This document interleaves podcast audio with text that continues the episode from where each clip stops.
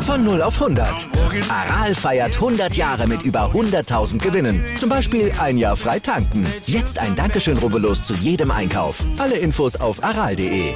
Aral, alles super. Chip and Charge. Der Tennis-Podcast mit Andreas Thies und Philipp Joubert. Auf meinsportpodcast.de.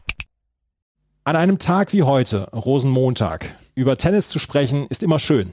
Es ist immer schön, über Tennis zu sprechen. Aber an einem Tag wie heute ist es dann doch etwas Besonderes, eine neue Ausgabe von Chip and Charge zu haben. Herzlich willkommen zu dieser neuen Ausgabe, in der wir natürlich über Carlos Alcaraz Comeback sprechen, allerdings auch über die Sonderstellung von Iga Swiatek. Dann haben wir noch ein paar Fernsehrechte und dann haben wir natürlich dann auch noch so ein bisschen das britische Tennis unter Druck. Mein Name ist Andreas Thies. Heute natürlich auch wieder mit dabei Philipp Schubert. Hallo Philipp. Hallo Andreas. Du hast, du hast jetzt gerade in diesem Moment, wo wir aufnehmen, eine kleine Karnevalspause, ja? Ja, und mit wem hast du nochmal mein Kostüm verglichen in diesem Jahr? Mit äh, Jimmy Hart, einem Wrestling-Manager aus den 80er Jahren. Du sahst fabelhaft aus. danke, danke, danke.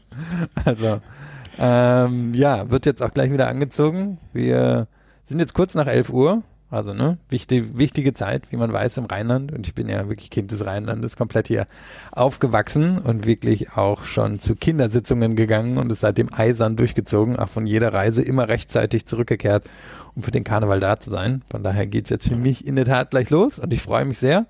Aber jetzt machen wir erstmal Tennis.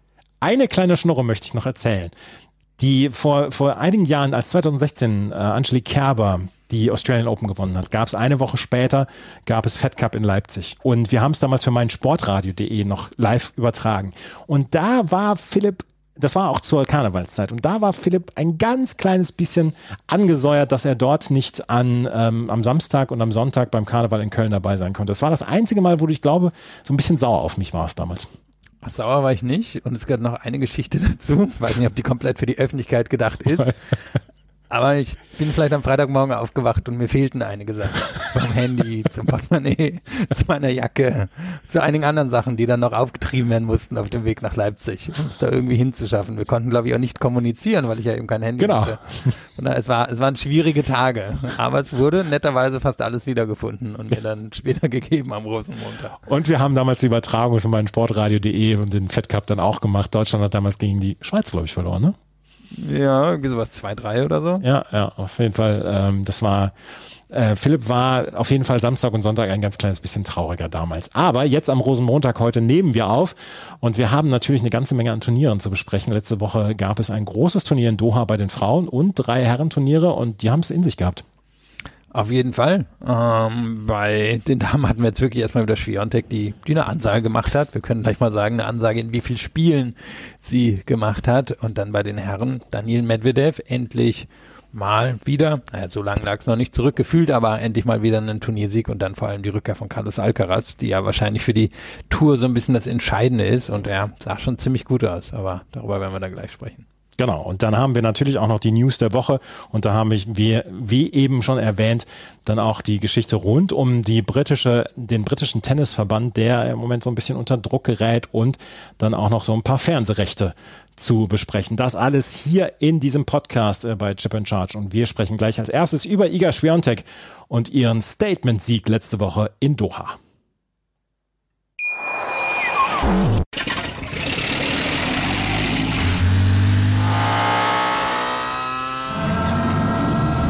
Von 0 auf 100. Aral feiert 100 Jahre mit über 100.000 Gewinnen. Zum Beispiel ein Jahr frei tanken. Jetzt ein Dankeschön, rubbellos zu jedem Einkauf. Alle Infos auf aral.de. Aral, alles super. Es brauchte vielleicht auch mal wieder eine Woche wie die letzte Woche, um zu zeigen, dass Iga Swiatek die klare Nummer eins der Weltrangliste ist und dass sie das auch auf absehbare Zeit noch bleiben wird. Sie hat die Qatar Total Energies Open, so wie das Turnier in Katar heißt, in Doha, gewonnen und zwar in überragender Art und Weise. Sie musste nur drei Matches spielen, dadurch, dass Belinda Bencic im Achtelfinale nicht antreten konnte, aber sie hat insgesamt auf ihrem Weg zum Turniersieg nur fünf Spiele abgegeben. Sowas hat es noch nie gegeben. Noch nie hat eine Turniersiegerin nur drei Spiele abge oder drei Matches spielen müssen, aber die vorherigen Rekordhalterinnen waren Steffi Graf und Chris Evert, die jeweils acht Spiele abgegeben hatten auf dem Weg zu einem Turniersieg. Philipp, das war letzte Woche eine Demonstration der Stärke von Iga Swiatek und jeder, der gemeint hat, naja, nach einem eher etwas mittelmäßigen Start bei den Australian Open, ähm, dass Iga Swiatek vielleicht dieses Jahr schlagbar sein könnte oder häufiger schlagbar sein könnte, die wurden letzte Woche eines Besseren belehrt, weil sie hat sie alle besiegt. Ja, und vor allem, es waren ja gute Gegnerinnen. Ja. Das war jetzt ja kein 250er oder so. Daniel Collins, gegen die sie letztes Jahr noch bei den Australian Open im Halbfinale verloren hat, dann wäre das Match gegen Bencic gewesen, wäre natürlich interessant gewesen. Hätte sie da nur zwei Spiele verloren, hätte sie sich jetzt wirklich diesen Everett und Graf-Rekord geholt. Danach Kudametova, Top 11 elf oder zwölf im Moment im Ranking und Jessica Pegula gegen sie am Anfang des Jahres verloren hat, Top 5 Spielerin auf der Welt, insgesamt nur fünf Spiele abgegeben. Das ist schon extrem beeindruckend. Die Bedingungen kamen ihr sicherlich entgegen. Nun muss man das dann erstmal so durchziehen. Und ich glaube, das war eine Ansage, die sie machen wollte, nach dem Start, der ihr sicherlich so nicht geschmeckt hat. Nur es dann umzusetzen gegen diese Art von Gegnerinnen und eben nicht irgendwie bei einem 250er oder Challenger-Turnier, das ist eben das Beeindruckende.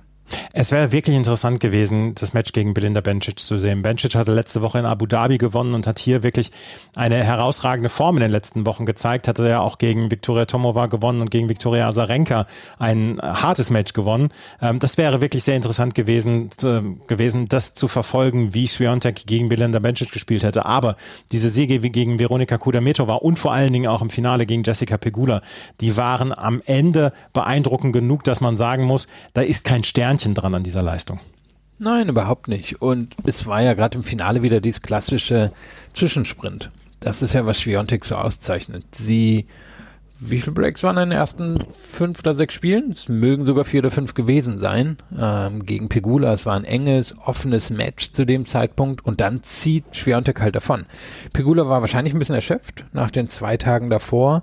Nur ist das ja eben etwas, was Schwiontek immer wieder in Finals oder in großen Matches gezeigt hat. Ja, sie hat gegen Rybakina bei den Australian Open verloren und daher wird der Start, ja, weiß ich nicht, kann man den enttäuschend nennen? Eigentlich auch nicht. Er wird er war halt nicht genau so ideal wie im letzten Jahr, mhm. aber sie hat eben diese Fähigkeiten gezeigt, die sie ja während dieses Laufs im letzten Jahr hatte, wo sie eine nach der anderen wirklich souverän rausgenommen hat. häufig waren das ja Matches, wo drei, vier, fünf etwas engere Spiele drin waren und auf einmal hat sie angezogen. Nicht nur in Finals, sondern auch in anderen Matches. Und hier war es auch so gegen Collins und Kudametova. Das waren jetzt nicht alles zu Null Spiele, das waren durchaus engere Sachen drin, aber Schwerontek hat halt alle engen Situationen für sich entschieden. Und das ist ja, was sie im letzten Jahr so ausgezeichnet hat und was sie hier dann auch wieder gezeigt hat.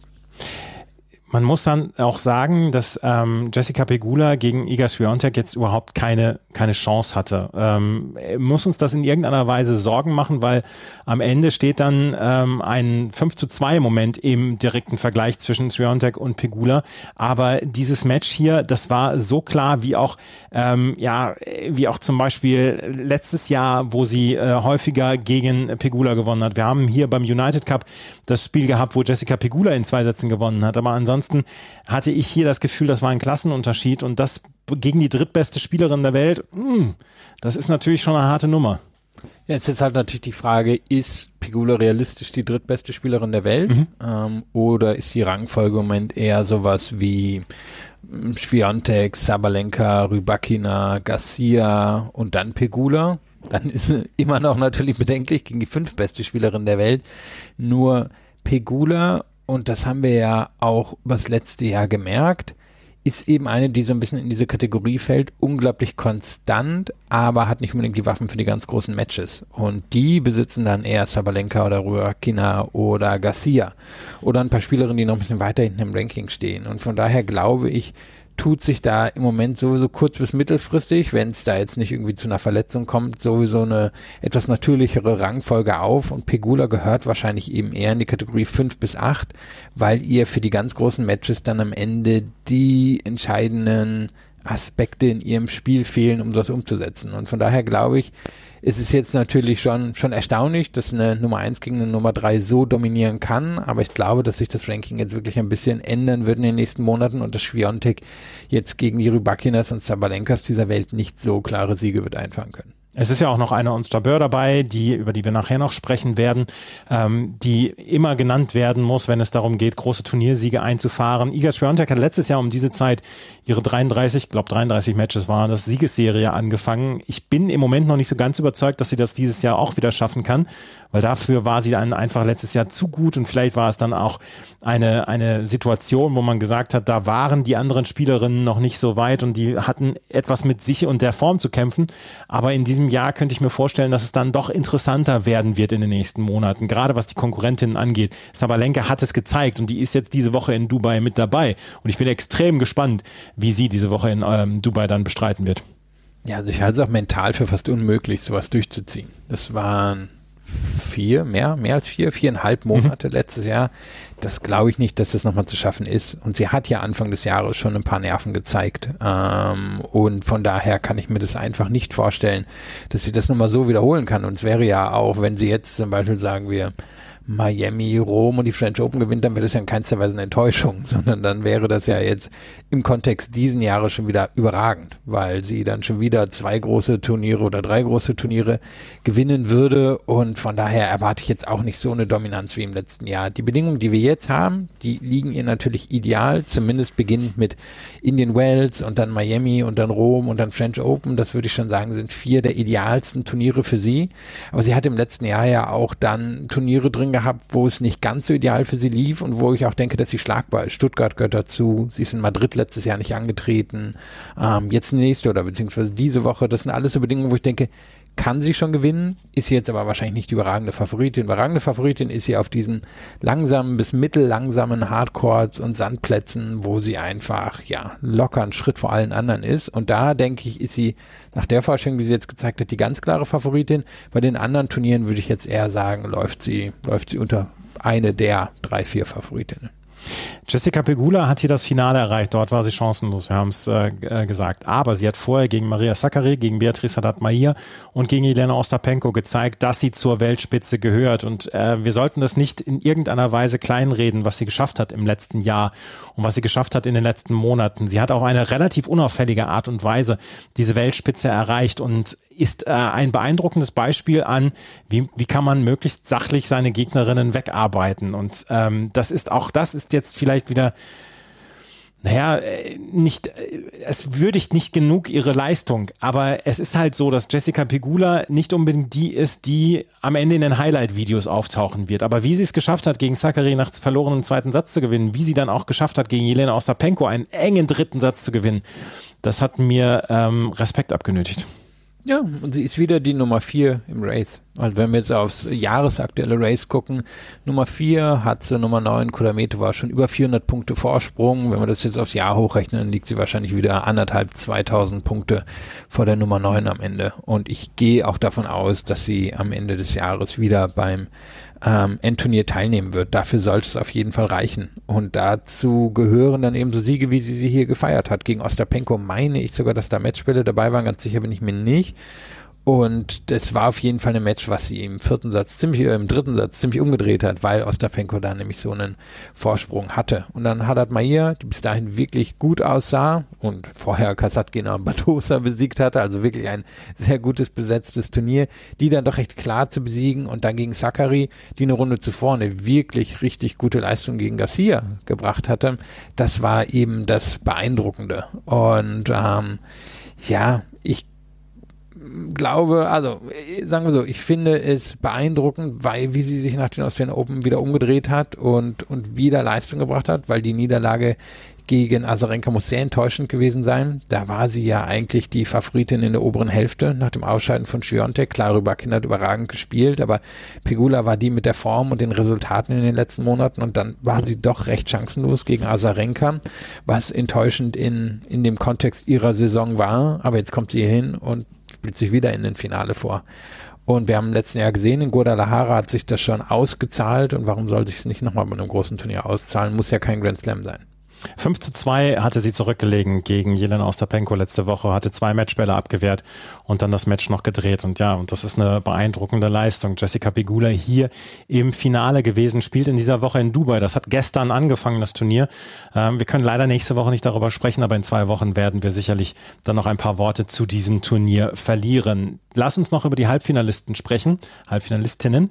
Veronika Kudermetova, die hat sich inzwischen so einen Ruf erarbeitet. Auch die ist relativ unauffällig in die Weltspitze gestoßen, aber die hat sich jetzt einen Ruf erarbeitet, dass sie mit den ganz Großen wirklich mithalten kann. Und ihr Sieg gegen Coco Gauff im Viertelfinale, der hat mich am meisten beeindruckt. 6-2, 3-6, 6-1. Kudermetova gehört zu dieser Rangfolge von Spielerinnen, so ich sage jetzt mal 8 bis 15, die allerdings in jedem Turnier dann wirklich mit den ganz Großen mithalten kann, auch wenn es gegen Iga Swiatek derbe auf die Mütze gab.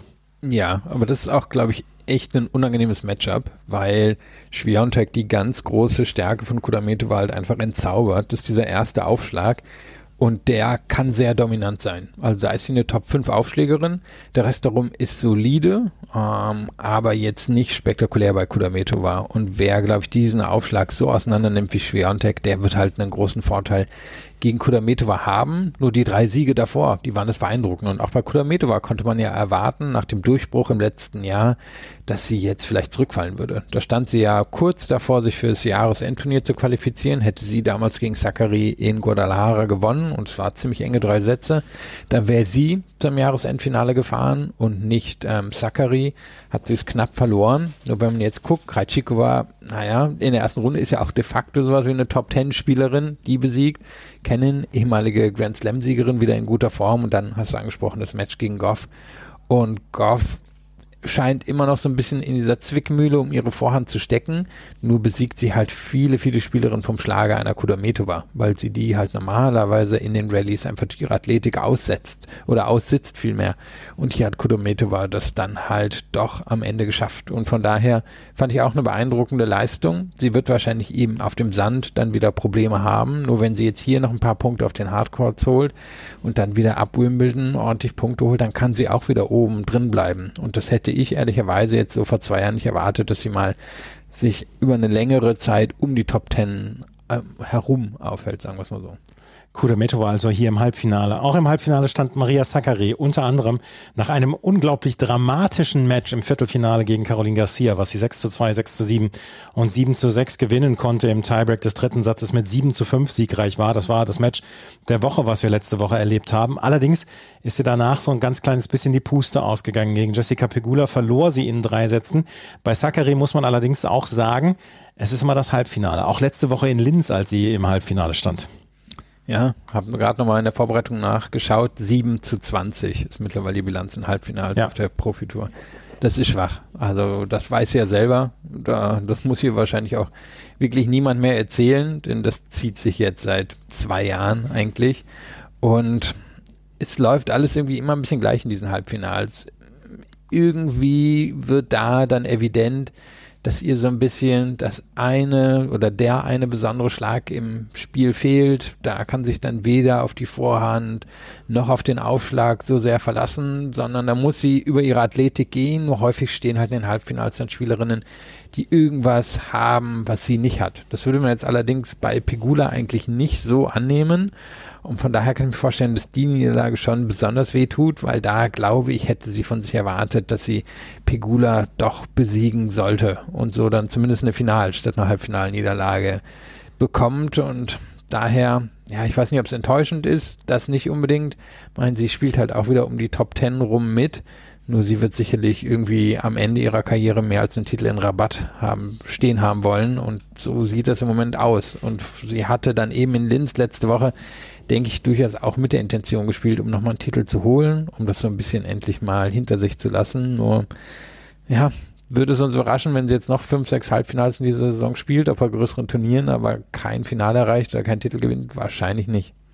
Linz hatte Anastasia Potapova gewonnen im Finale gegen Petra Matic, die ihrerseits dann Maria Sakkari im Halbfinale besiegt hatte. Maria Sakkari die sich ja selber dazu zählt, zu den Top Ten, vielleicht auch Top 5, die sagen, die sagt, und das hat sie auch zu Recht, dass sie sagt, ich möchte auch Grand Slams gewinnen. Und äh, das soll sie auch, das ist ja auch, aber dann muss man halt die Halbfinals gewinnen. Und das ist halt ein ziemlich äh, wichtiger Faktor im Weg auf einem Turniersieg, dass man das Halbfinale gewinnt. Ja. Und wie gesagt, 27 Halbfinals auf der Tour in ihrem Alter ist. Das ist schon stark. Das ist stark, wirklich nicht schlecht. Ähm, weiß nicht, ob ein Schwiontek viel mehr Halbfinals in ihrer Karriere erreicht hat. Wahrscheinlich nicht. Aber die macht dann halt sehr viel draus. Ja. Also macht Zachary im Moment nicht. Das Turnier in Doha hat letzte Woche ähm, Iga Swiatek gewonnen. Lass uns gerade noch einen kurzen Blick auf das ähm, Turnier in der Woche davor, auf die, das Turnier in Abu Dhabi. Die ähm, Frauen haben ja so, so eine Ostswing jetzt innerhalb von drei Wochen Abu Dhabi, Doha und dann auch jetzt Dubai in dieser Woche. Das hatte Belinda Bencic gewonnen und die hat hier ähm, eine unglaublich gute Leistung gezeigt. Unter anderem gegen Shelby Rogers, gegen Beatrice Haddad Mahia im Halbfinale und dann im Finale gegen Ludmila Samsonova hatte sie in drei Sätzen dann auch noch gewonnen. Belinda Bencic, die insgesamt, muss man sagen, vielleicht in der Form ihres Lebens ist und ähm, auch sie ist eine der Spielerinnen, die man immer bei einem Grand Slam auch auf dem Zettel haben kann. Einzig, es hat noch nie geklappt kann, aber vielleicht nicht muss bei einem Grand Slam auf dem Zettel haben. Ich glaube, das ist im Moment so das Ding. Ich meine, ich habe sie auch schon bestimmt zweimal auf den Wimbledon-Sieg getippt, wenn nicht, wenn nicht noch häufiger. Gucke jetzt auch nochmal, am Ende stehen im Moment drei, dreimal eine Viertelfinale, also zweimal Viertelfinale, einmal ein Halbfinale bei den US Open. Ansonsten eben noch kein, kein Durchbruch weiter als das Achtelfinale. Und das ist so ein bisschen das Problem im Moment in der Karriere von Bencic. Sie hat jetzt schon zwei oder jetzt bald einen dritten Aufenthalt, einen längeren in, in den Top Ten drin und sie hat ein beeindruckendes Spiel. Ihr erster Aufschlag gehört sicherlich zu den allerbesten auf der Tour und auch ihr Grundlinienspiel ist Top 10, nur sie hat eben noch nicht die ganz großen Resultate geholt. Allerdings, was jetzt eben in diesem Jahr auffällt, ist schon der zweite Titel. Sie steht auf Nummer 3 im Race. Sie hat bei den Australian Open gegen, ähm, gegen Sabalenka verloren. Ich denke, das ist absolut im Bereich des Okayen. Und doch kann ich mir vorstellen, wird sie hoffen, wirklich innerhalb der nächsten drei Grand Slam Turniere zumindest endlich ein Finale zu erreichen. Und jemand wie Dimitri Tursunov, den sie jetzt an der Seite hat, von dem würde ich jetzt mal sagen, das ist jemand, den man anheuert, wenn man eben recht schnell und bald einen großen Erfolg erreichen möchte. Ähm, ich kann mir nicht vorstellen, dass die beiden irgendwie drei Jahre zusammenbleiben. Ich denke, das müsste jetzt in den nächsten Monaten passieren. Und sie hat die Anlagen, um mindestens ein Grand Slam Finale zu erreichen aber sie hat eben bisher die großen Matches in ihrer Karriere verloren. Und hier war jetzt ein großes dabei, was sie gewonnen hat. In dem Finale gegen Samsonova, klar ist kein Riesenname, aber da lag sie hinten, da hatte sie, meine ich, auch Matchbälle gegen sich, holt sich das Match noch.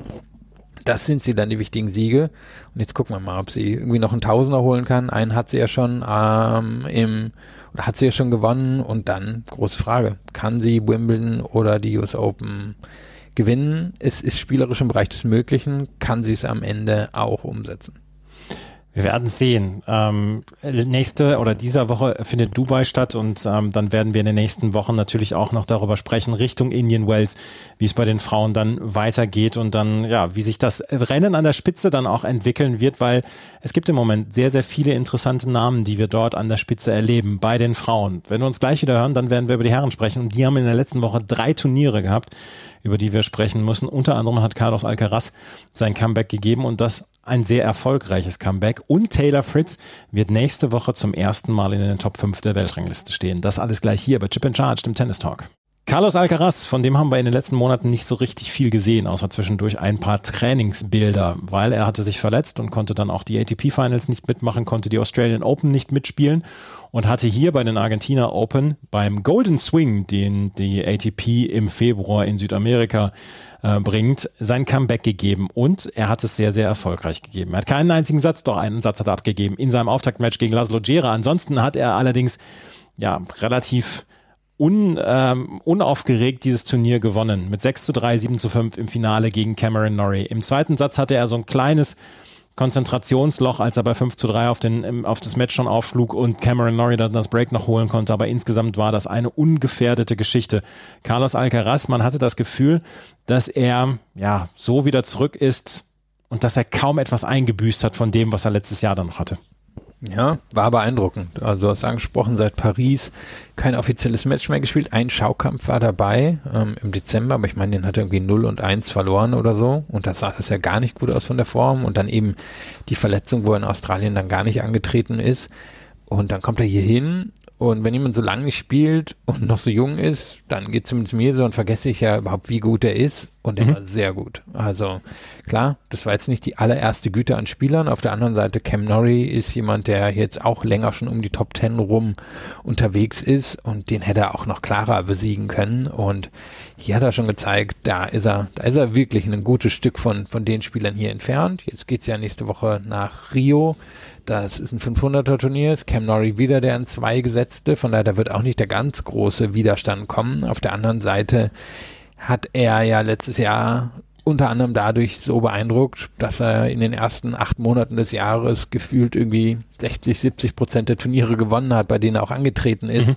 Und da ist er durch solche Felder durchgeflügt. Und wenn man dann jetzt hier geguckt hat, die Vorhand ist halt immer noch extrem beeindruckend. Also die, wenn er da einfach ansetzt und irgendwie in einer ganz normalen Rallye einfach einmal durchzieht, das gibt's, ja, gibt's das nochmal auf der Tour? In der Form vielleicht nicht. Und dann ist natürlich spannend, so zu sehen, was hat er unter Umständen über die Offseason verändert.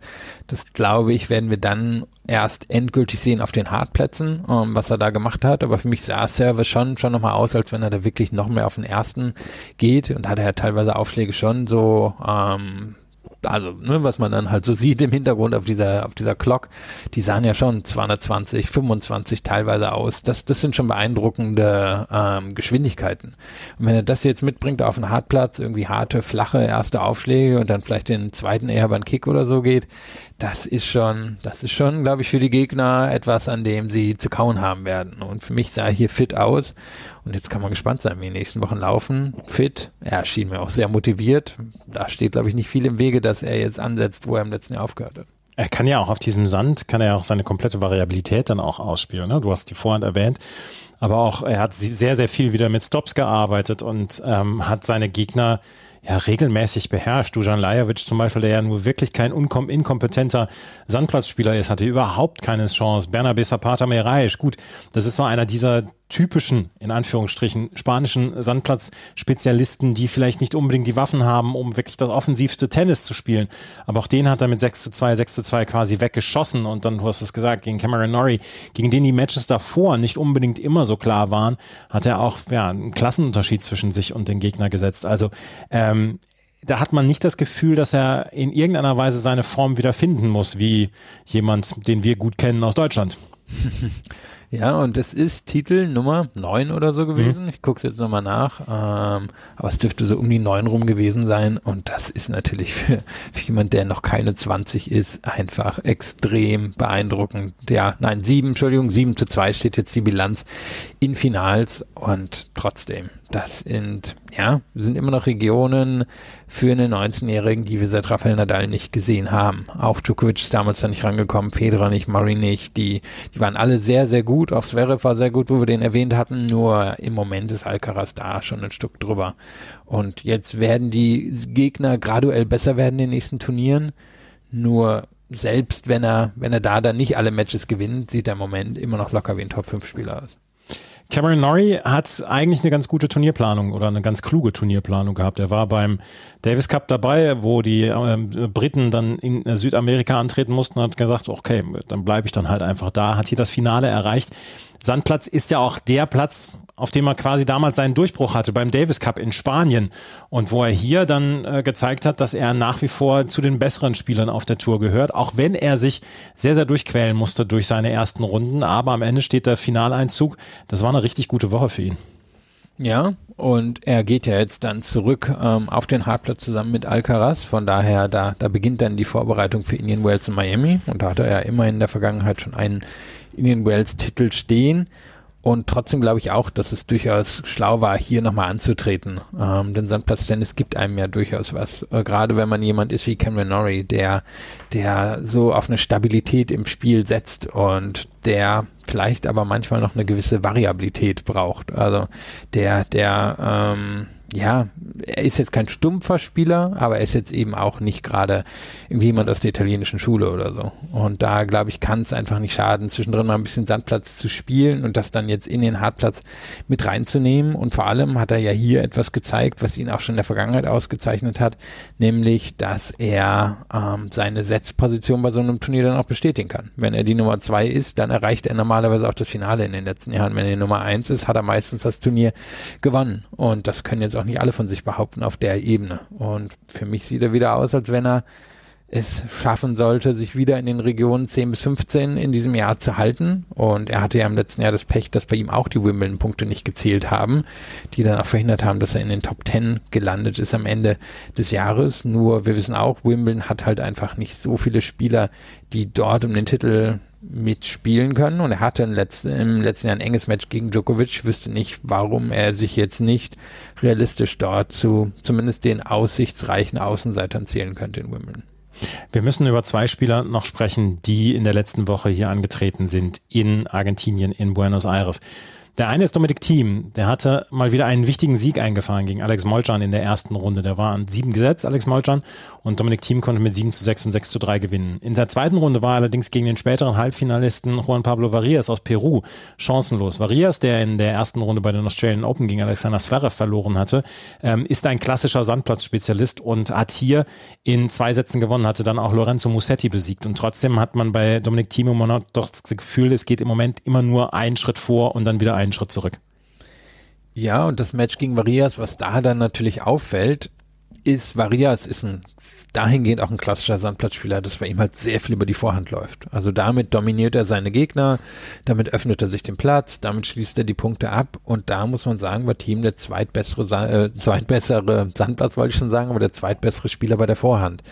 Und von der Vorhand wird am Ende natürlich sehr viel bei Team abhängen. Ja, die Rückhand, da ist natürlich so ein bisschen einfach das, das Problem auch drin wegen dem Handgelenk und die braucht er, um sein Spiel quasi zu unterstützen und die ist schön, nur am Ende hängt alles von der Vorhand ab. Und hier sah sie für mich wieder ein bisschen, ja, wieder so ein bisschen ohne Biss aus. Er stand relativ weit hinten, er hat teilweise die Schläge nur zurückgelöffelt und er hat halt Varias irgendwie die Initiative überlassen. Und das war dann für mich schon ein Zeichen, dass er dann nicht das Vertrauen in die Vorhand hatte.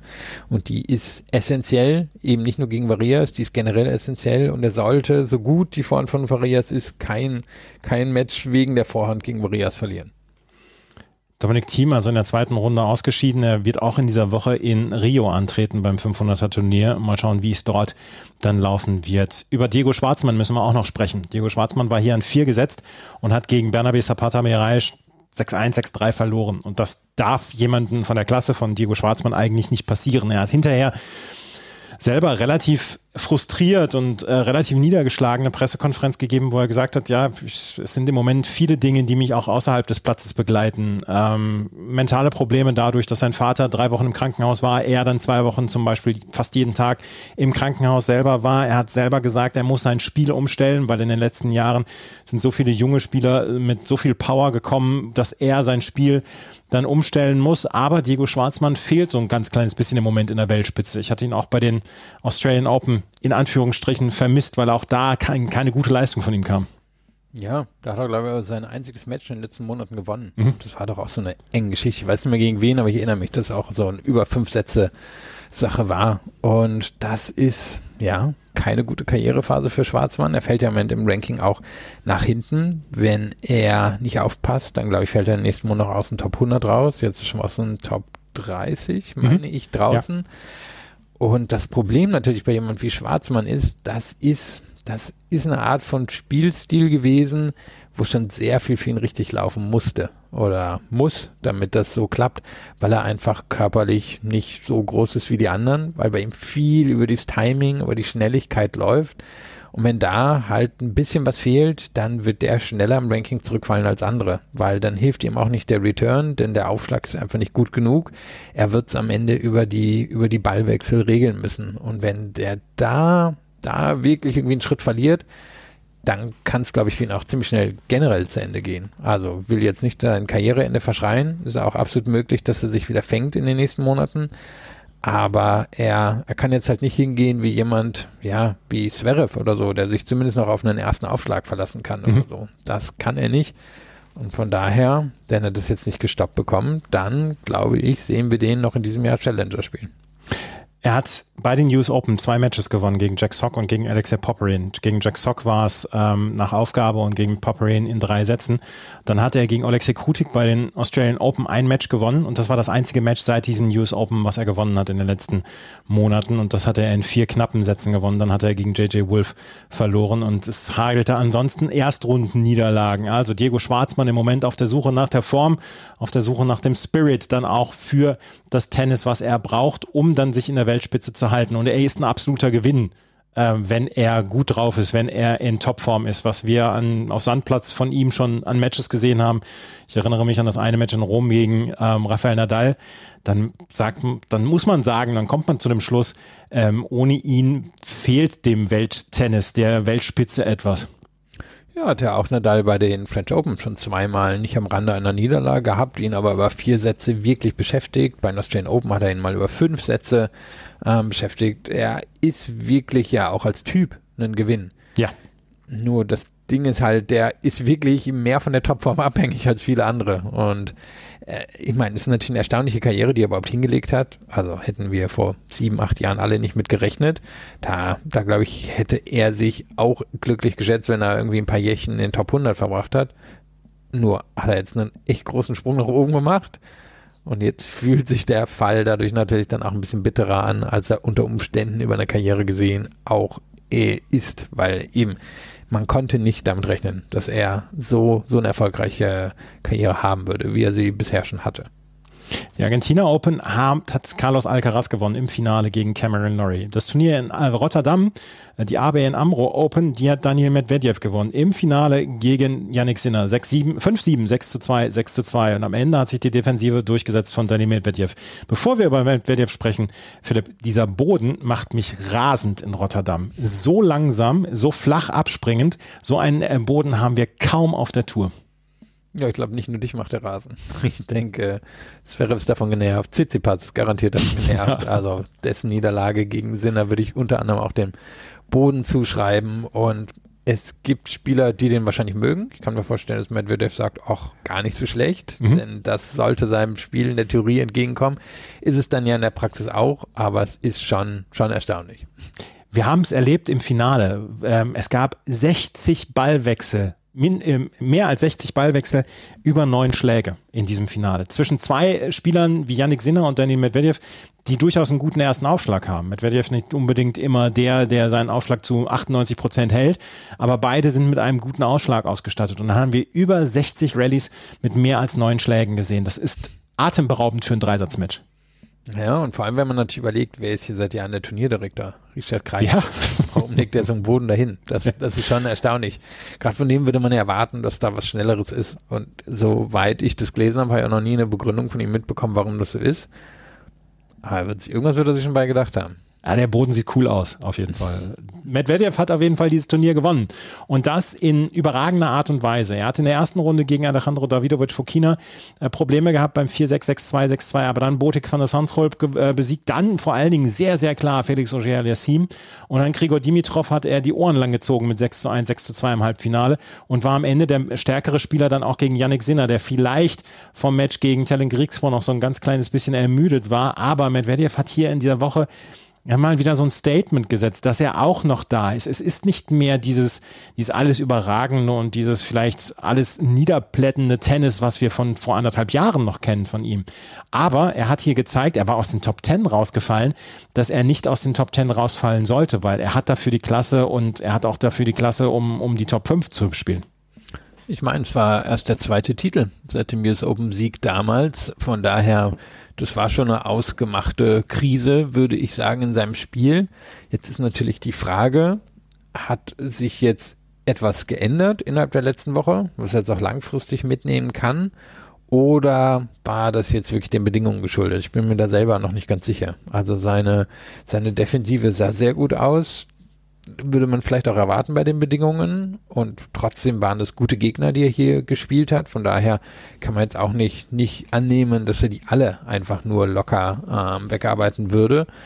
Und der Aufschlag kam ziemlich gut. Und wir wissen, das ist ja die Kombination, die er braucht. Erster Aufschlag zusammen mit, ähm, mit der Defensive hat er jetzt einen Schritt aus der spielerischen Krise rausgemacht? Ja, da müssen wir wahrscheinlich wirklich so ein bisschen abwarten, was jetzt in den nächsten Wochen passiert. Wie verkauft er sich zum Beispiel in Indian Wells und Miami Turniere, bei denen er sich in der Vergangenheit häufig schwer getan hat? Dann kommt ja der Sand, wo gar nichts lief in den letzten drei Jahren. Nur hat er da auch gar nichts zu verteidigen, weil er ja im letzten Jahr verletzt war. Also eigentlich hat er jetzt eine Phase, wo er wirklich ordentlich Punkte machen kann. Nur eben die Frage, hat er, hat er jetzt nochmal spielerisch was gefunden? Oder waren das jetzt eben die Bedingungen, die er für sich ideal genutzt hat? Medvedev dritter Titel war es. Los Cabos und Wien hatte er noch nach den ja, US Open. Und ähm, das war jetzt sein dritter Titel seitdem. Aber du hast recht, dass er nicht die Form hatte, die er hatte, als er damals die US Open gewonnen hatte, wo er wirklich alles niedergeplättet hat und wo man gedacht hat, diese Art von Tennis, die er spielt, was ja nicht unbedingt aussieht wie Roger Federer zu seinen besten Zeiten, das würde in den nächsten Jahren so ein bisschen der Standard werden. Es wird nicht der Standard, ich glaube, da können wir uns relativ sicher sein, aber Medvedev hat hier ein Statement gesetzt und hat hier vor allen Dingen gegen die Spieler, die in der Halle ansonsten wirklich sehr, sehr gut klarkommen, und das ist jemand wie Felix Auger-Aliassime, das ist auch jemand wie Grigor Dimitrov, hat er hier fantastische Leistung gezeigt. Besonders ein Viertelfinale gegen Auger-Aliassime, der wahrscheinlich auch nicht so richtig glücklich gewesen sein wird mit dem Boden. Ähm, der hat mich beeindruckt. Ja, vor allem, er hat schon enge Matches gehabt in der Vergangenheit gegen Auger Aliassim. Und Auger Aliassim kam mir so ein bisschen als der aktuelle Hallenkönig rein in das Turnier. Das war ja in den letzten Monaten sehr beeindruckend, was er da auf den Hallenböden gezeigt hat. Und hier war er dann ziemlich chancenlos. Ich bin mir sicher, es lag mit am Boden, einfach weil der zu langsam war für Auger Aliassim, um da wirklich mit der Vorhand Druck zu machen. Nur hat Medvedev halt alles ausgesessen. Und dann so klar gegen Auger Aliassim zu gewinnen, kann ich mir vorstellen, hat ihm auch einiges an Selbstbewusstsein gegeben, weil er das, glaube ich, so vorher nicht erwarten konnte, dass er das schaffen würde. Und das war, war das der beeindruckendste Sieg in der Woche? Na, wahrscheinlich am Ende doch der gegen Sinner, aber wenn man eben in den Kontext der letzten Monate guckt, wo Auger Aliassim auch ein besserer Hallenspieler war als Medvedev, dann war das schon der, der ihm unter Umständen länger bleiben wird. Das Finale gegen äh, Yannick Sinner war ein, war ein schönes Finale. Also das konnte man sich sehr, sehr gut angucken, vor allen Dingen wegen dieser langen Rallyes, die wir dort erlebt haben. Yannick Sinner an sich kann auch mit dieser Woche zufrieden sein. Und das war eine sehr gute Woche für ihn. Er hat ähm, nicht unbedingt die allergrößten Spieler schlagen müssen, bis auf sein zweites Match, als er gegen Stefanos Tsitsipas gewonnen hat mit 6 zu 4, 6 zu 3. Aber auch das war eine beeindruckende Geschichte. Vorher gegen Benjamin Bonsi gewonnen, gegen Stan Wawrinka dann in zwei Sätzen und dann gegen Tellen Grigspor in zwei Sätzen äh, gewonnen. Für Sinner wird das ähm, eine ganze Menge Selbstvertrauen gebracht haben, gehe ich von aus. Ja, hat er in der Woche vorher auch schon ein Turnier gewonnen. Mhm. Das war ihm im letzten Jahr nicht so sehr gelungen. Hier dann endlich einen Sieg gegen einen Top-5-Spieler. Da war die Bilanz ja ganz mau gewesen und das war ihm im letzten Jahr eben auch nie verglückt oder nur einmal, glaube ich, verglückt gewesen. Und es dann hier hinzubekommen, gleich quasi in, in der zweiten Runde, war, denke ich, enorm wichtig für ihn. Vor allem gegen Tsitsipas, der ihn jetzt bei der Australian Open zweimal besiegt hat. Einmal ganz, ganz klar und diesem Jahr in einer eher engen Geschichte. Das dann jetzt ohne großes Aufheben für sich entscheiden, ist beeindruckend. Und man guckt sich ja das Spiel von Sinner an. Es ist immer noch alles sehr beeindruckend. Ähm, das Niveau und das Tempo, was er gehen kann von der Grundlinie, das sehen wir vielleicht noch zwei, dreimal auf der Tour. Und das heißt, er hat ja die Möglichkeit, in der Theorie Top 5 zu erreichen. Bei Aufschlag und Return, glaube ich, ist jeweils noch ein klein bisschen Luft nach oben, vielleicht nicht mehr riesig. Und dann wird es so ein bisschen davon abhängen, kann er, kann er ein bisschen mehr Variabilität ins Spiel bekommen und kann er das abrufen in den großen Matches. Das sind also bei ihm wirklich eher Nuancen. Nur sind dann die Nuancen, die, glaube ich, wenn er sie für sich hinbekommt, dazu führen werden, dass er ziemlich schnell sogar in die Top 5 reingehen kann. Da glaube ich und bin ich mir ziemlich sicher, hat er das Talent für. Du musst jetzt eben gucken, was da in den nächsten Wochen passiert. Das war jetzt allerdings mal wirklich ein, ein glaube ich, sehr wichtige Woche alleine schon wegen dem Sieg gegen Tsitsipas. Sein zweiter Top-5-Sieg in seiner Karriere gegen, äh, ja, gegen Tsitsipas war das der zweite Sieg gegen einen Top-5-Spieler. Er hat auch schon gegen Alcaraz gewonnen, allerdings ähm, war der damals zu dem Zeitpunkt noch keine Top-5. Deswegen, Yannick Sinner hier im Finale. Im Halbfinale hat er gegen Tellen Grigspor gewonnen. Tellen Grigspor hat vier Top-20-Siege in seiner Karriere, alle in Rotterdam. ja, und in der Theorie kann ich mir vorstellen, sollte ihm der Boden auch liegen. Also er ist ja jetzt schon eher Typ Sandplatzspieler Spiel aufgebaut, starke Vorhand, guter Aufschlag. Das hat er dann hier auch gezeigt. Und gerade das Match gegen Zverev war ja schon beeindruckend. Also ich kann mir vorstellen, dass er da dann auch durchaus unter Druck stand, weil er sich vermutlich vorher was ausgerechnet hat und den dann hier zu besiegen. Das Publikum war ja durchaus auch euphorisch und dann zwei Matches später eine gute Leistung gegen Sinner zu bieten, wo er jetzt nicht komplett ebenbürtig, aber ziemlich nah dran war. Das war schon beeindruckend. Und er hatte ja Anfang des Jahres in Pune schon einen Titel gewonnen. Ähm, er war ja einer von den Challenger oder einer derjenigen gewesen, der auf der Challenger Tour den Durchbruch hatte, dann ja. aber naja, sah es letztes Jahr nicht unbedingt so aus, als wenn er sich jetzt langfristig oben etablieren könnte. Nur die beiden Resultate alleine sollten jetzt schon dafür sorgen, dass die Top 50 in diesem Jahr für ihn absolut machbar sind. Wie viel weiter nach oben es gehen kann, weiß ich nicht. Aber es war eine beeindruckende Woche. Er ist auf jeden Fall jetzt schon unter den Top 50. Er ist jetzt schon äh, Nummer 40 in der Weltrangliste. Und ähm, das ist eine, eine Geschichte, 38 jetzt aktuell gerade, ist er in der Weltrangliste. Und das ist natürlich ein Riesenerfolg für jemanden wie Tellen Griegsbro, der diese Top 20 Siege noch nicht so häufig hatte und die alle in Rotterdam hatte. Und dieser eine Sieg in Rotterdam äh, gegen einen Top 20 Spieler, das war in der zweiten Runde gegen Alexander Zverev. Der hatte seine erste Runde gegen Sun Kwon gewonnen mit 6 zu 4 und 7 zu 6, um dann in der zweiten Runde gegen Grigsport zu verlieren. Ich halte dieses Turnier für Alexander Zverev für einen Fortschritt, gerade weil er im ersten Match gegen Sun Kwon ähm, keinen Doppelfehler gespielt hat und insgesamt eine sehr gute Aufschlagsleistung gebracht hatte. Auch gegen Grigsport war es eine sehr gute Aufschlagsleistung insgesamt. Er hat in diesem dritten Satz das Break ähm, kassiert und konnte mit dem Return nicht so richtig viel anfangen gegen Tellen Griegspor. Aber es war ein kleiner Schritt. Es war kein Schritt wie Carlos Alcaraz, aber es war ein kleiner Schritt in die richtige Richtung, meiner Meinung nach. Ja, hat halt am Ende des Matches wahrscheinlich das Vorhandduell verloren gegen Griegswar. Ähm, oder Griegswar hat seine Vorhand auch anders genutzt. Griegswar ist in den Platz reingegangen und hat offensiv angegriffen, musste er auch, weil er natürlich nicht die athletischen Voraussetzungen von Zverev hat. Und das ist ja einfach auch so ein bisschen das Ding bei Zverev.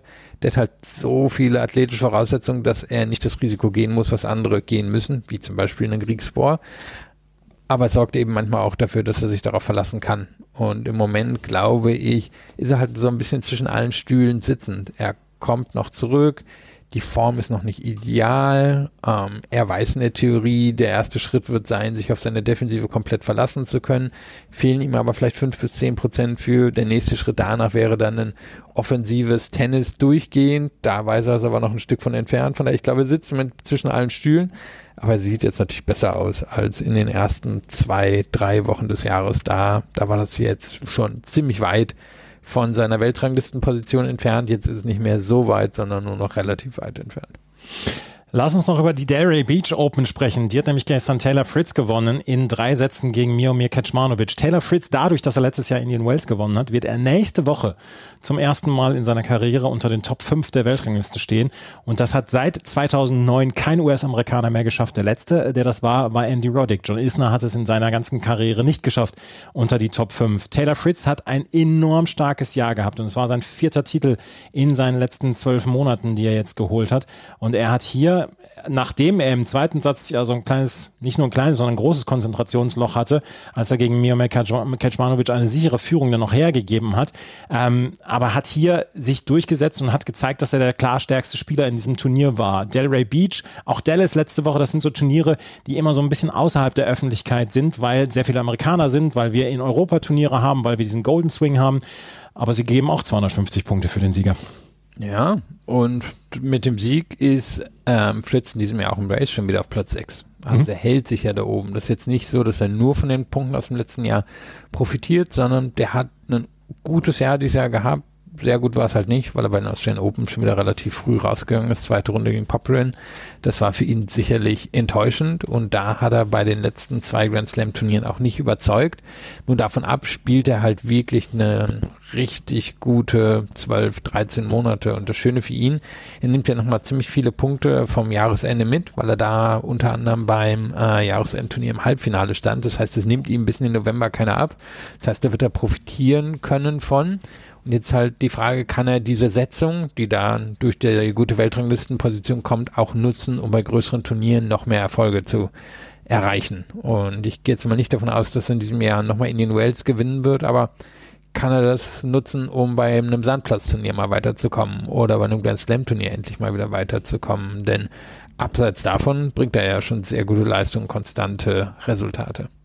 Es ist sehr, sehr konstant geworden in den letzten zwölf Monaten. Wie gesagt, er hat Indian Wells 1000 Punkte zu verteidigen. Äh, da muss er auch erstmal wieder rankommen. Aber er hat sich inzwischen einen Puffer geschafft, dass er nicht komplett nach unten durchfällt in der Weltrangliste. Sollte er dort in der ersten Runde oder so ausscheiden. Das kann ja immer mal wieder passieren.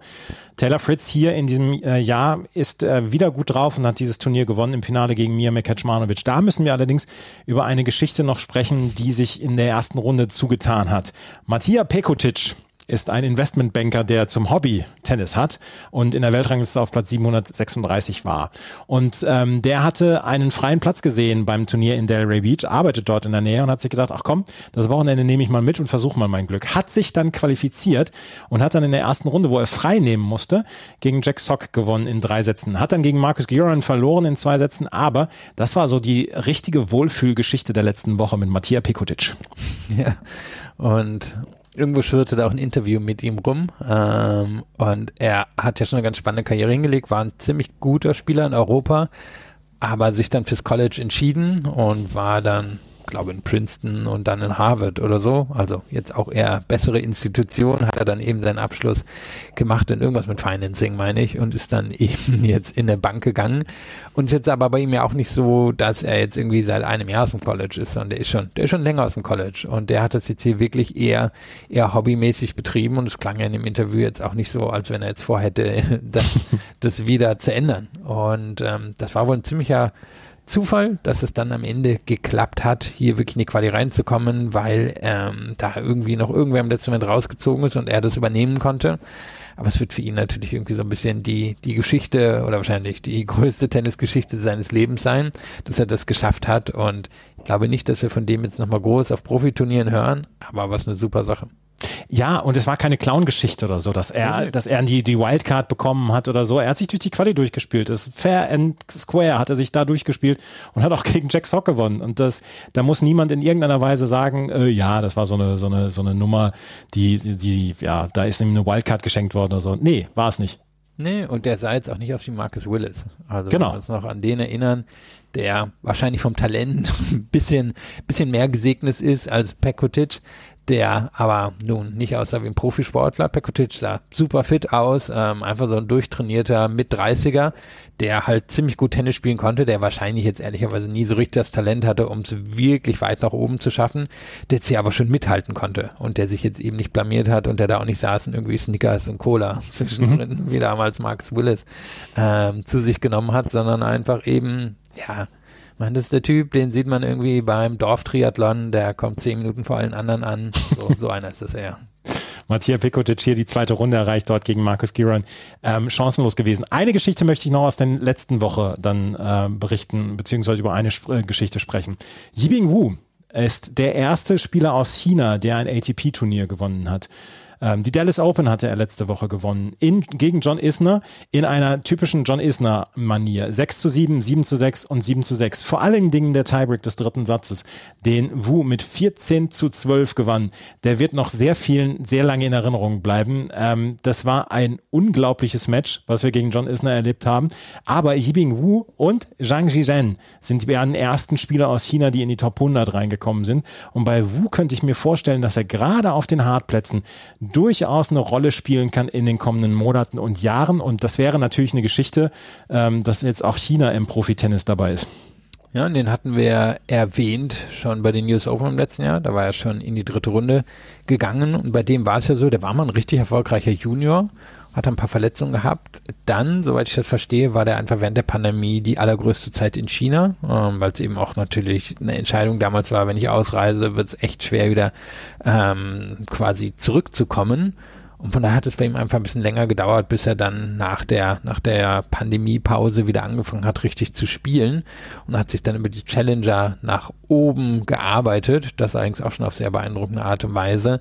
Und dann kommt er hier nach sowieso schon guten Monaten hin und besiegt ja so ein bisschen die Spitze des amerikanischen Tennis und ist ja auch neben dem Platz jetzt eher, sage ich mal, Typ Nali. Also mhm, genau. Der, der, wirkt schon lustig, der wirkt schon schlagfertig, ähm, spricht gutes Englisch. Also der, der glaube ich, die, oder sagen wir so, die, die Publikums, ist das die Mehrzahl? Publika, weiß ich gar nicht genau, werden ihm, werden die Zuschauenden, werden ihm sicherlich zu, äh, oder, na, jetzt habe ich mich ganz verheddert in meinem Satz, die werden ihn mögen, egal ja. wo er auftaucht, sagen wir so. Ja, und an Nali musste ich tatsächlich auch denken, als ich, ähm, als ich Yibing Wu so gesehen habe, auch außerhalb des Platzes. Nali, die damals eine sehr, sehr offene Spielerin war, die sehr lustig in Interviews war, die ähm, sehr, ähm, also man konnte sich ihr gut nähern in, in, etc. Das war keine verschlossene Persönlichkeit. Und so ist Yibing Wu. Der hatte letzte Woche Dennis Shapovalov geschlagen. Ähm, er hatte im Viertelfinale Adrian Manarino besiegt, dann im Halbfinale Taylor Fritz und dann im Finale John Isner. Also er hatte quasi wirklich die ähm, Elite des nordamerikanischen Tennis dort aus dem Turnier genommen und das war eine riesen Geschichte, die wir dort letzte Woche erlebt haben. Bei diesem Turnier in Dallas, auch das so ein ganz kleines bisschen außerhalb der Wahrnehmung, aber dadurch, durch Yibing Wu wurde dieses äh, Turnier dann in die Öffentlichkeit gebracht und ja, dieser Tiebreak des dritten Satzes 14 zu 12, da waren ein paar atemberaubende Dinger dabei. Das äh, kann man sich immer noch mal gut angucken, dieses Match beziehungsweise diesen Tiebreak. Das waren die Herren, da haben wir ein bisschen länger drüber gesprochen, aber Ehre wem Ehre gebührt. Das waren drei wirklich tolle Turniere, die wir dort letzte Woche erlebt haben. Wenn wir uns gleich wieder hören, dann werden wir noch ein bisschen über News der letzten Woche äh, sprechen. Unter anderem, dass die LTA, die Lawn Tennis Association aus Großbritannien, im Moment äh, so ein bisschen Schwierigkeiten hat. Darüber sprechen wir gleich hier bei Chip in Charge, dem Tennis Talk. Wie viele Kaffees waren es heute schon? Kaffee spielt im Leben vieler eine sehr große Rolle. Und das nicht nur zu Hause oder im Café, sondern auch am Arbeitsplatz. Dafür gibt es Lavazza Professional. Kaffee am Arbeitsplatz, der genauso lecker schmeckt wie in eurem Lieblingscafé. Die perfekte Kaffeelösung für jede Art von Unternehmen. Klein, mittel, groß. Ihr habt auf jeden Fall einen Kaffee, der schmeckt. Die richtige Motivation für eure Arbeitstage. Alle Infos zu Lavazza Professional findet ihr auf lavazzapro.de mit allen Kaffeelösungen für euer Büro.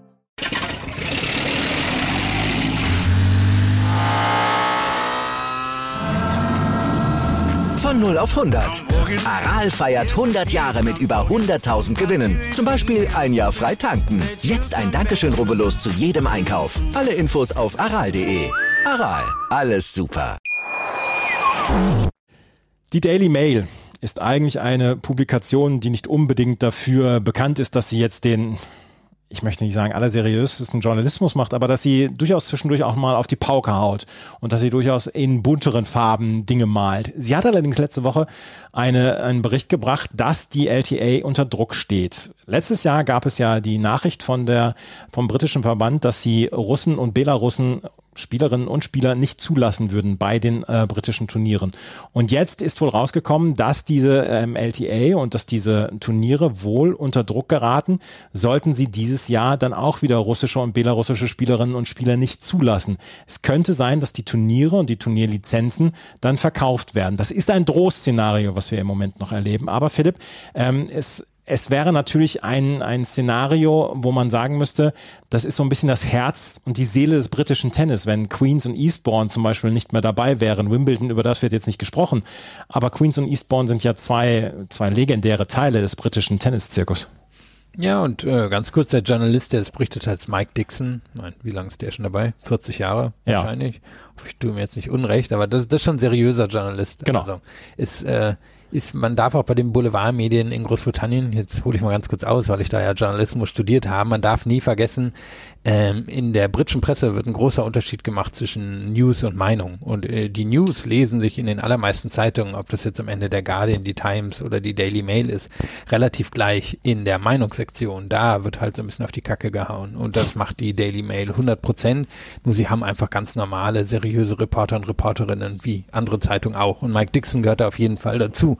Und der hat sehr gute Verbindungen ins britische Tennis hinein. Und das denke ich ist jetzt auch nicht zufällig gewesen, dass die Geschichte rausgekommen ist, denn die LTA sitzt auch da so ein bisschen einfach zwischen den Stühlen. Das Problem ist, wenn ich das jetzt richtig verstehe, so wie er es reportiert hat, dann wird die britische Regierung jetzt auch nicht hingehen und den russischen und belarussischen Spielern und Spielerinnen das Visa verweigern, weil mhm. das wäre jetzt ja natürlich die, die cleane Lösung. Dann liegt es halt an der Regierung, kann die LTA, kann Wimbledon leider nichts machen, Pech gehabt, sondern die werden sagen, oder da war ja die Erwartung im letzten Jahr, dass die LTA das so macht, aber sie haben jetzt nicht die rechtliche Unterstützung bekommen und danach sieht es in diesem Jahr auch nicht aus. Also würde es am Ende an der LTA liegen, entweder öffentlich ähm, den Rückzug machen zu müssen, der dann auch mit Druck kommen würde, wie können sie nur, oder aber ähm, sie müssten selber dafür einstehen, dass die Spieler und Spielerinnen an ihren Turnieren nicht teilnehmen dürfen. Und dann würde die, würden WTA und ATP anscheinend eben nicht nur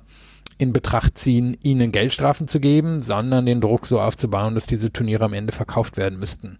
Und da war ja auch noch ganz spannend in dem Artikel, was ja schon länger das Gerücht gibt, dass ein Tausender Turnier auf Rasen geben soll und dass da im Moment britische Investoren versuchen, das an ein neues Stadion südlich von London zu bekommen, was da wohl noch für gebaut werden müsste und dass das die ATP aber auch nicht gern sehen würde, wenn dann eben zeitgleich die russischen Spieler oder russisch-belarussischen Spieler nicht bei ihren Turnieren antreten dürften. Also da scheint eine relativ große Gemengelage zu sein, wo die LTA aber am Ende selber einstehen muss und die britische Regierung das nicht für sie übernehmen würde.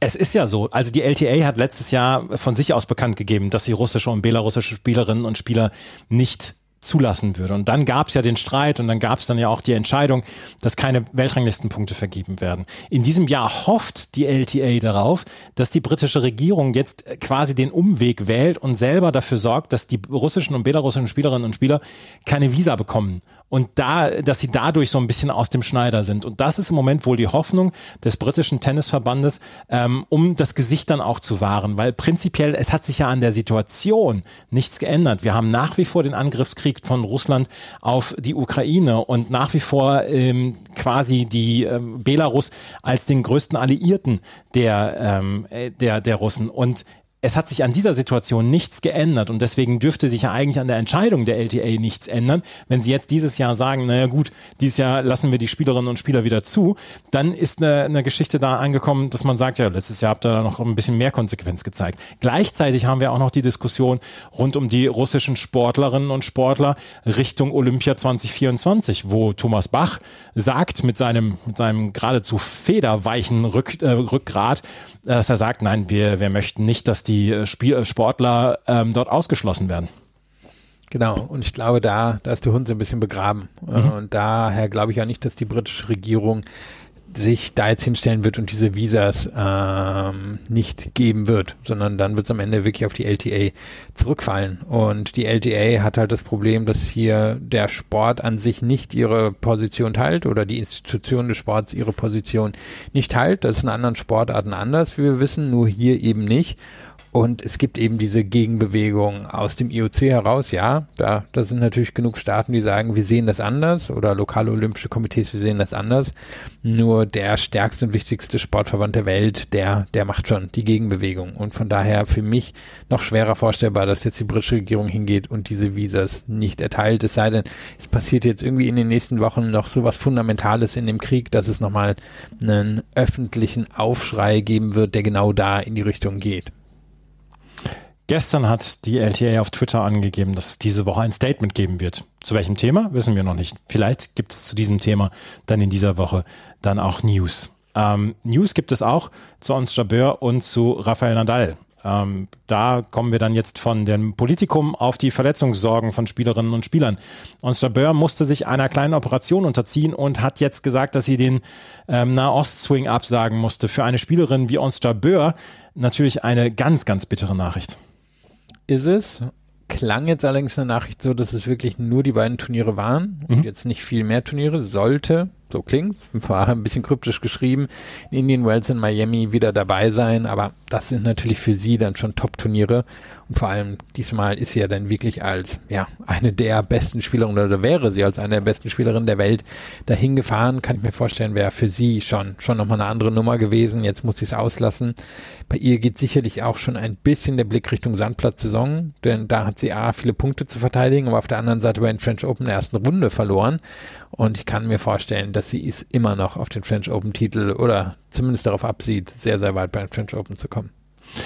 Onstabeur konnte also verletzungsbedingt jetzt nicht in Doha und Dubai antreten. Verletzungsbedingt antreten kann auch nicht Rafael Nadal, auch in Doha und Dubai. Und es sieht auch nicht so richtig gut aus für Acapulco und vielleicht dann auch für Indian Wales, weil ähm, die Verletzung ist nach wie vor da, die ihn dann auch bei den Australian Open damals ähm, ja so ein bisschen rausgenommen hat. Und ähm, Rafael Nadals Körper ist ja dann auch schon mal wieder so eine eigene Geschichte. Ja, und auch bei ihm kann der Fokus eigentlich nur auf der Sandplatzsaison liegen. Die letzten neun Monate sind nicht gelaufen. Und klar, er könnte jetzt zurückkommen in den Wells Miami. Nur da besteht dann unter Umständen die Gefahr, sich nochmal zu verletzen. Will er das riskieren? irgendwie kann ich es mir nicht vorstellen. Es würde zwar bedeuten, dass er jetzt im Ranking nochmal weiter nach hinten fällt. Ähm, wahrscheinlich das erste Mal seit 18, 19 Jahren aus dem Top 10 raus. Nur bei ihm kann ja eigentlich der einzige Fokus bloß auf der Sandplatzsaison sein. Also warum, warum was riskieren? Und dann stellen wir uns vor, es sind nochmal zwei Monate raus und auf einmal sind die French Open nicht mehr. Also ich glaube, wir sehen ihn erst in Monte Carlo wieder. Auf der anderen Seite hat er natürlich in der Vergangenheit es auch schon probiert, in Indian Wells Miami zurückzukommen. Rafael Nadal also auch verletzt. Ähm, das sind die Verletzungsnachrichten, die wir haben. Wir haben jetzt allerdings auch noch zwei Nachrichten aus dem aus der Frauentenniswelt, wo wir sagen ähm, überraschende Nachrichten. Daria Kasatkina hat sich von ihrem ähm, von dem Coach getrennt, Carlos Martinez, und er arbeitet jetzt mit Flavio Cipolla zusammen. Flavio Cipolla, der früher für in der ATP gespielt hat und arbeitet jetzt mit ihm zusammen. Und Kasatkina hatte keine guten Ergebnisse die letzten Wochen und Monaten. Sie hat allerdings fast vier Jahre mit Carlos Martinez zusammengearbeitet. Das war dann ähm, tatsächlich eine überraschende Nachricht. Vor allen Dingen, weil Kasatkina keine ist, die so eine Hire-and-Fire-Mentalität hat. Ja, und dann muss sich Roger Federer wirklich einen neuen Job suchen. Ja. Also, Carlos Martinez für, für, für all die, Carlos Martinez sieht ähm, dem Roger Federer in zehn Jahren zum Verwechseln ähnlich. Also ja, der, der braucht jetzt einen neuen Job. Ähm, ich meine, an sich finde ich es fast positiv von Kasatkina, weil ich mir denke, sie hat also noch Ambitionen, weiter hochzukommen. Und sie hatte jetzt so ein bisschen eine natürliche Grenze erreicht, so um die Top 10 herum, so zwischen 8 und 10 weiß ehrlicherweise nicht, ob sie wirklich weiter nach oben gehen kann. Auf der anderen Seite, sie scheint Ambitionen zu haben und das ist ja nicht schlecht. Und Chipola, wer sich noch an den erinnert, der war jetzt ja vielleicht von der Körpergröße auch eher Kasatkina. Das war jetzt kein Riese, aber der hat schon eine gewisse Intensität mitgebracht. Das war so italienische Schule, da war ganz viel variables Tennis drin, auch viel Topspin und so, also das, was Kasatkina auch spielt. Aber da war auch schon eine gewisse, gewisse aggressive Intensität drin und die geht ihr ja manchmal ein bisschen ab sie fällt dann schon in den Verteidigungsmodus zurück. Und ich kann mir vorstellen, dass sie da schon nochmal nach was Neuem sucht, das eben nicht nur auf Sicherheit gepolt ist, sondern vielleicht nochmal ein aggressiveres, offensiveres Element in ihr Spiel mitbringt. Sie muss ja auch so ein bisschen um ihren Aufschlag rumkommen. Ja, der war jetzt aber ehrlicherweise, wenn ich mich recht erinnere, bei Cipolla auch nicht, nicht herausragend. Also vielleicht tue ich ihm jetzt Unrecht, aber wenn ich mich erinnere, m -m, war der auch ein bisschen problematisch. Wir werden sehen. Daria Kasatkina, äh, die vorher ja auch jahrelang mit Philipp de Haas zusammengearbeitet hatte, dann in ein ziemliches Leistungsloch gefallen war und sich erst nach und nach wieder rausgekämpft hatte. Kasatkina, was ich eben gesagt habe, keine Hire-in-Fire-Spielerin, die jetzt mal alle drei Wochen einen neuen äh, Trainer sucht. Von daher war das eine überraschende Entscheidung. Überraschend war auch, dass Suwaje eigentlich in dieser Woche in Dubai antreten wollte und ihr Comeback geben wollte. Sie hatte nie wirklich ihren Rücktritt erklärt, war nur allerdings ähm, seit mehr als einem Jahr raus. Man hat sie zwischendurch mal gesehen, dass sie sich still äh, mit äh, Pang Shuai zum Beispiel solidarisiert hat, als sie kurz nach dem Verschwinden quasi von Pang Shuai dann so ein bisschen ihre Doppeltrophäe in Wimbledon auf Instagram geputzt hat, die sie zusammen mit Pang Shuai damals ähm, bekommen hat. Und Suai Shi wollte letzte Woche oder diese Woche in Dubai ihr Comeback geben, hat aber in Taiwan das falsche Visum bekommen und deswegen konnte sie nicht nach Dubai anreisen. Ja, uns ist jetzt nicht ganz klar, ob und wie sie das probieren wird bei anderen Turnieren. Ähm, das, das war jetzt nicht explizit in den Artikeln dazu gesagt, wie sie da gedenkt mit umzugehen, aber wenn sie schon da antreten wollte, warum dann nicht woanders, würde ich mir jetzt denken. Aber gucken wir es uns mal an. Ähm, das Foto, wenn ich es jetzt richtig verstanden habe, ich spreche jetzt leider kein, kein Mandarin, aber das Foto, was dazu quasi zu dem Anlass jetzt war, das hat sie ja auch in einer ähm, Meditationspose gezeigt. Mhm. Also sie, sie scheint ja die Geduld zu haben. wenn sie eins hat, dann hat sie die Geduld. Und äh, Suaje wäre natürlich toll, wenn sie wieder zurückkommen würde, weil ähm, auch auf der Einzeltour hat sie immer wieder für Faszination gesorgt und im Doppel war sie extrem erfolgreich. Ich könnte mir vorstellen, dass sie es erstmal wieder im Doppel versuchen würde ähm, und dann mal gucken. Vielleicht kommt ja auch bei Boris Tritzova wieder, weil die hat nämlich auch ihr Comeback angekündigt. Das wäre natürlich wieder eine Geschichte. Die ist mittlerweile Mama, glaube ich. Ne? Mhm, genau. Und gucken wir, ob die alten Damen, ne? ja. Mal probieren.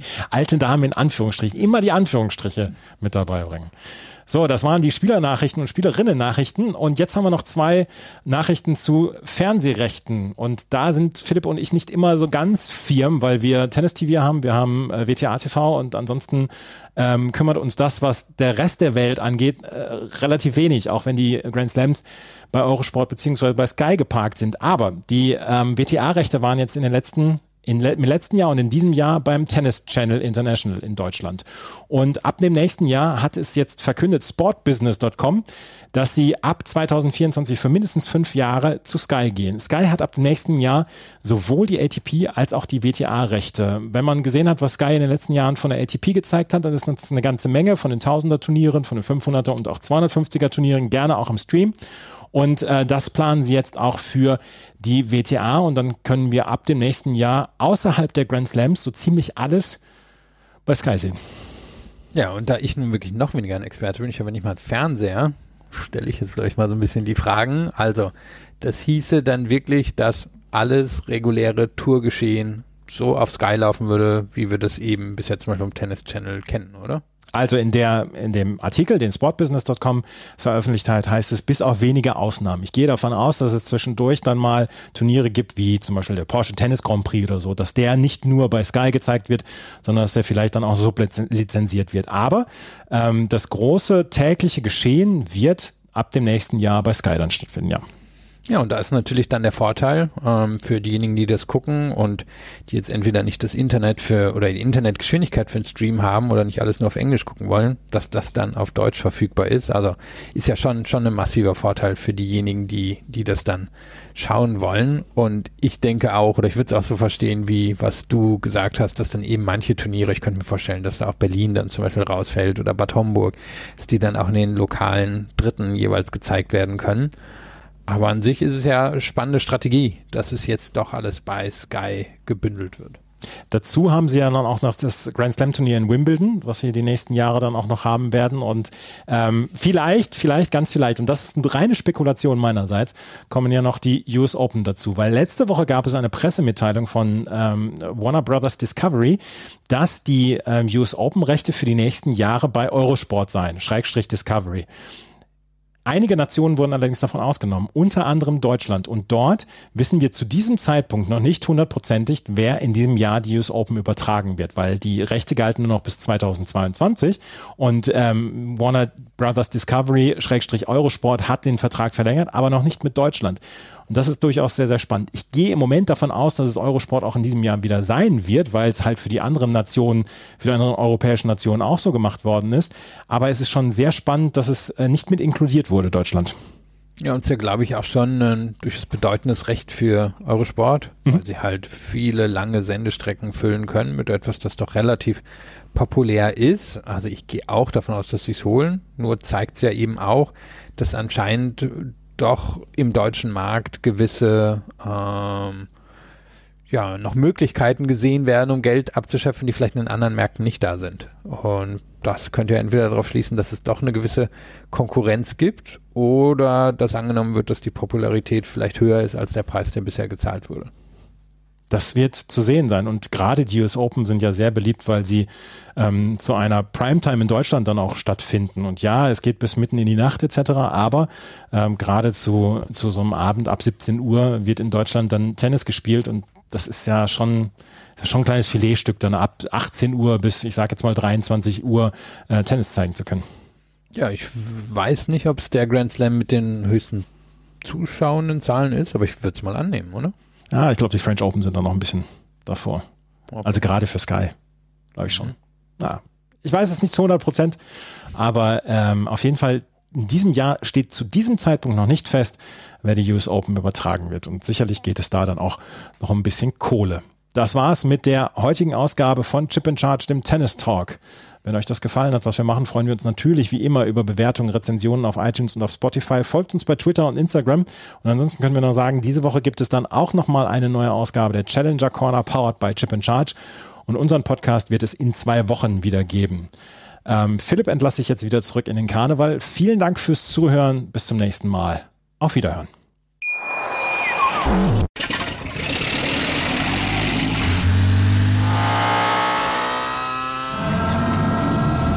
Von 0 auf 100. Aral feiert 100 Jahre mit über 100.000 Gewinnen. Zum Beispiel ein Jahr frei tanken. Jetzt ein Dankeschön, rubbellos zu jedem Einkauf. Alle Infos auf aral.de. Aral, alles super. Ich habe mich natürlich schockverliebt, weil die war wirklich ganz, ganz klein. So begann die Mensch-Hund-Beziehung zwischen Christina und Tierschutzhund Frieda. Und wie es danach, nach dem ersten Moment der Verliebtheit, so weiterging und welche Klippen es danach zu umschiffen galt, das hört ihr in der neuen Ausgabe von Iswas Dog, dem Podcast für harmonische Mensch-Hund-Beziehungen. Iswas, Dog? Mit Malte Asmus. Überall, wo es Podcasts gibt. Chip and Charge. Der Tennis-Podcast mit Andreas Thies und Philipp Joubert. Auf meinsportpodcast.de.